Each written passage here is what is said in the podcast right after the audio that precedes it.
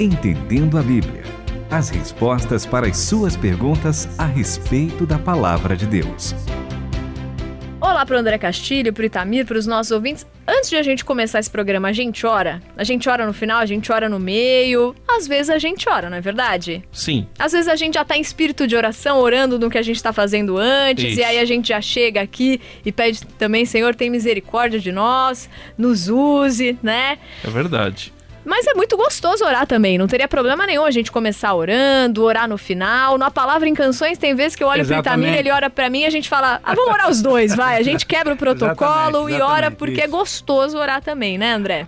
É verdade. Orar é gostoso, orar é fundamental para a vida cristã, né? São duas coisas, né? Até que a gente canta desde criança: leia a Bíblia e faça oração se quiser crescer. Então, pronto. É, é uma receita básica. A gente até citou uma pesquisa que eu não vou citar aqui inteira, mas que falava sobre a leitura da oração e como faz a diferença. Sim. Quanto mais dias na semana se lê na oração, é uma diferença exponencial entre quem lê pouco a Bíblia, né?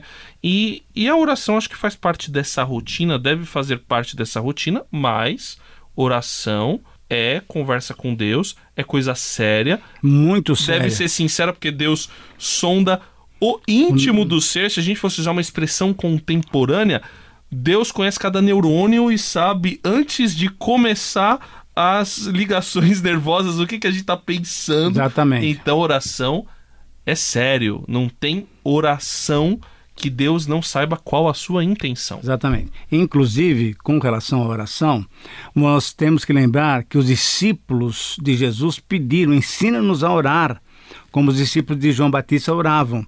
E aí o Senhor Jesus dá aquela tremenda aula com relação à oração e ele mostra então aquilo que a gente chama de oração do Pai Nosso. Então, para a gente perceber como a oração é importante. E se a gente quisesse relembrar trechos na vida de Jesus, quantas vezes André, Renata, Jesus saía muitas vezes da multidão e ia, se retirava para orar. Agora, veja só, ele é o próprio Deus encarnado e ainda orava para o Pai, significa que a oração é algo fundamental para as nossas vidas.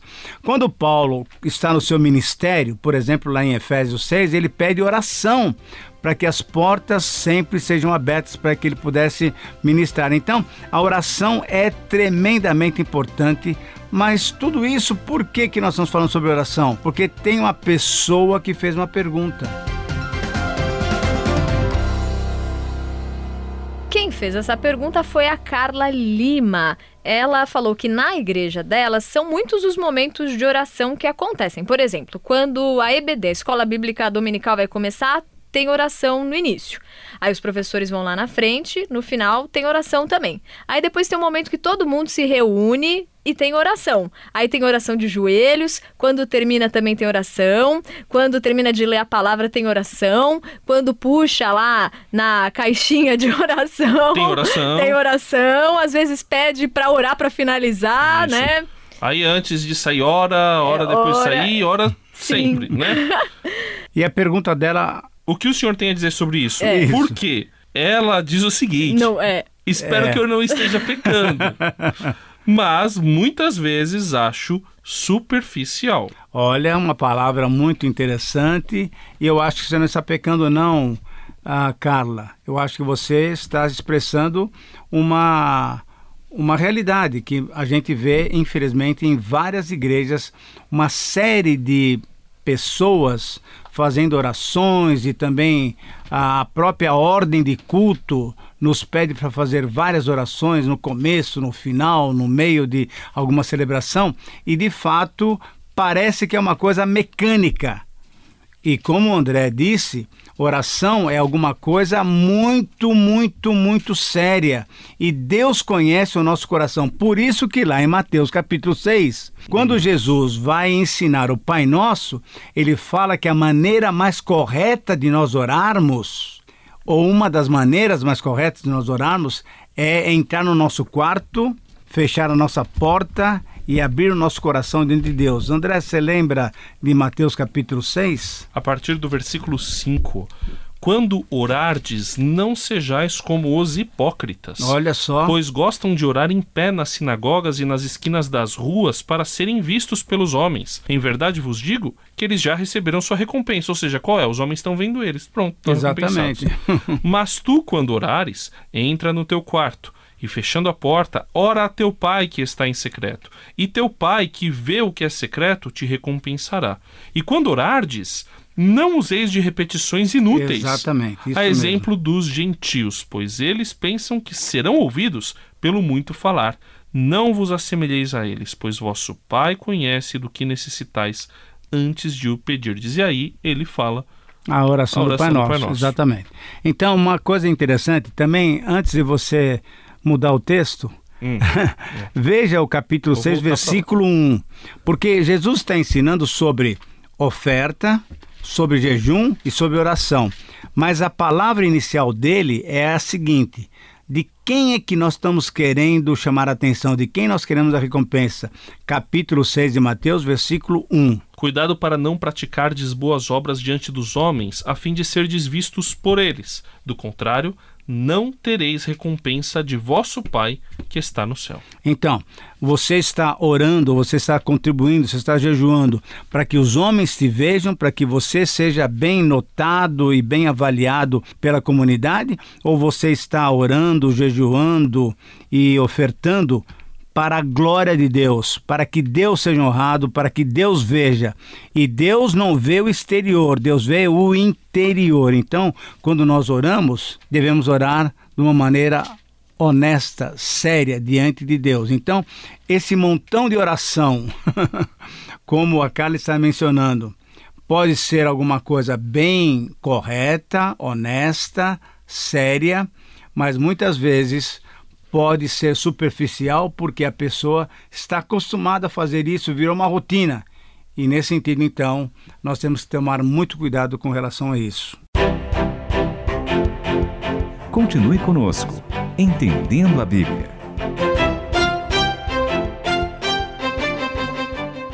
Professor Itamir, e qual sugestão prática o senhor dá para para os líderes que nos ouvem, temos muitos pastores que nos ouvem, é, líderes das suas comunidades, para que a oração não se torne algo rotineiro, superficial, ritualístico apenas e vazio de significado, como que a oração pode realmente ter aquele significado que Deus quer que ela tenha nas nossas comunidades. Olha, uma palavra do Senhor Jesus Cristo, não diretamente sobre oração, mas que envolve toda a nossa vida cristã, é aquela que se encontra em João capítulo 4, que nós devemos adorar, e a oração faz parte da adoração, em espírito e em verdade. Então, a, a parte prática é de fato orar por aquilo que de fato acontece como necessidade, levando toda a nossa ansiedade, todo o nosso, o nosso clamor a Deus. E interessante que em Filipenses ele fala sempre com ações de graças. Então, quando nós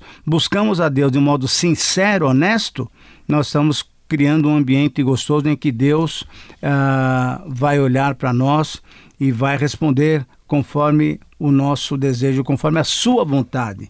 E a verdade é que, por conta da nossa rotina, a gente pode tornar as coisas sagradas rotineiras também. Por exemplo, eu lembro que a gente estava no nosso culto aqui na rádio e a gente falava sobre a importância da leitura da palavra, de extrair o máximo da palavra, de ler a palavra com temor, com vontade de aplicá-la, porque nós aqui da rádio, nós trabalhamos diariamente com a palavra de Deus em tudo isso. que é programa, em tudo que é música. Ela pode virar somente um instrumento de trabalho, como aquele que trabalha com números, com venda, com clientes. E a gente não pode perder a sacralidade, a beleza, o que ela de fato quer nos transformar. E aí a gente lê em 1 Tessalonicenses capítulo 5, no versículo 16, 17 e 18, ah, que a gente tem que orar o tempo todo, dá graças a Deus, não importa o que aconteça. Ou seja, é para orar o tempo todo mesmo, mas não por rotina, e sim com o coração. E o mesmo pode acontecer também na nossa família, né? Porque tem gente que vai almoçar, vai tomar café da manhã com os filhos, vai dormir, faz oração o tempo todo, mas como a gente faz? Toma banho de forma rotineira às vezes, troca os filhos porque precisa ir para o colégio, às vezes coloca a oração como um compromisso ou quase que repete as mesmas palavras todos os dias. Aí perde a real, o efeito, o efeito, efeito perde a, a beleza, perde aquilo de realmente ter o privilégio de conversar com Deus. A oração é deixar que Deus transforme a gente, falar o que está no nosso coração. É algo tão bonito que não pode ser esvaziado do seu sentido, né? E falando sobre oração, só para a gente concluir, vamos lembrar que sempre oração nossa deve ser feita em nome de Jesus Cristo, porque nós não temos capacidade de chegar diante do Deus Santo, Trino, Poderoso, assim, com a nossa vida sem ser coberto pelo sangue de Jesus Cristo. E uma outra coisa que é importante também com relação à oração é que a gente ora sempre pedindo a vontade de Deus. Nós temos tido alguns profetas, alguns pastores, alguns líderes aí que falam o seguinte: não, quando você pede a vontade de Deus, você está demonstrando que você não tem fé.